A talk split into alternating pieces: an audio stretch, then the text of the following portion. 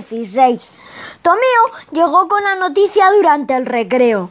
Estábamos todos los del equipo hablando del partido del sábado y del Islantilla y Camuñas estaba contando lo de la probabilidad y entonces apareció Tomeo corriendo.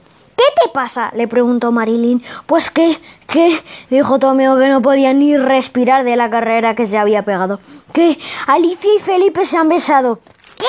dijo Camuñas. ¿Y tú cómo lo sabes? preguntó Tony. Lo sé, porque mi padre en la panadería se entera de todo, dijo Tomeo.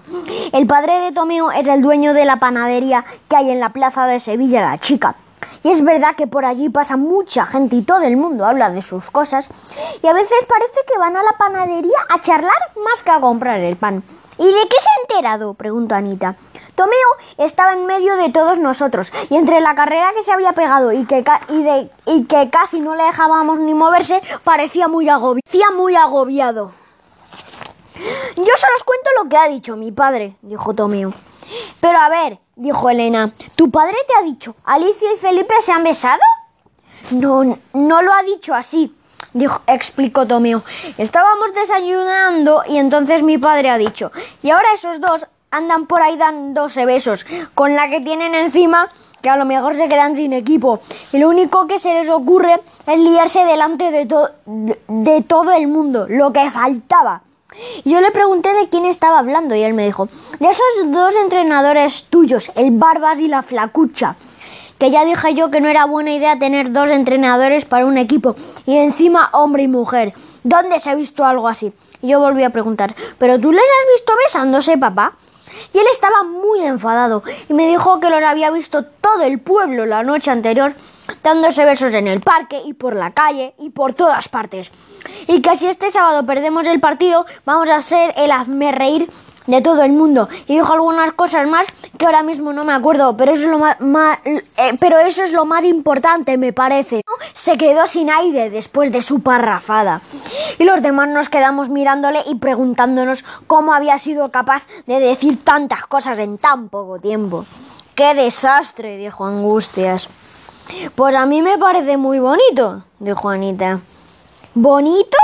Solo hay una cosa peor que las matemáticas, los besos. Pero a ver, ¿fueron besos con lengua o solo piquitos? preguntó Tony. ¿Y qué más da eso? Pues no es lo mismo, porque cualquiera que haya dado un beso en su vida sabe perfectamente que una cosa es un beso de verdad y otra y otra un beso sin importancia dijo como si fuera un auténtico experto en besos. Parece que sabes mucho de besos, dijo Elena, y entonces él se rió, y ella también. Yo les miré y pensé, ¿de qué se ríen estos dos? Y no pudimos seguir hablando porque, porque había que volver a clase.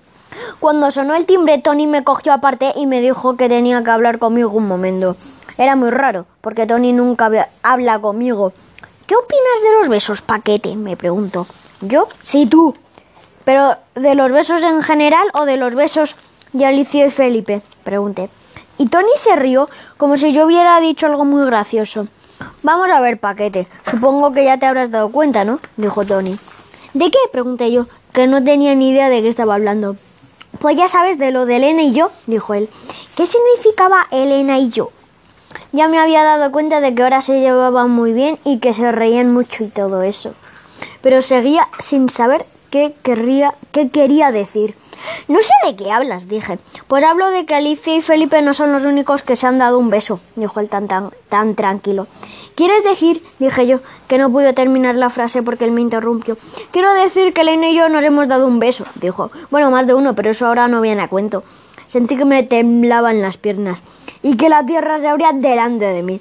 Elena y Tony se habían besado y a mí qué me importa. Dije, ya, ya, seguro que no te importa, dijo.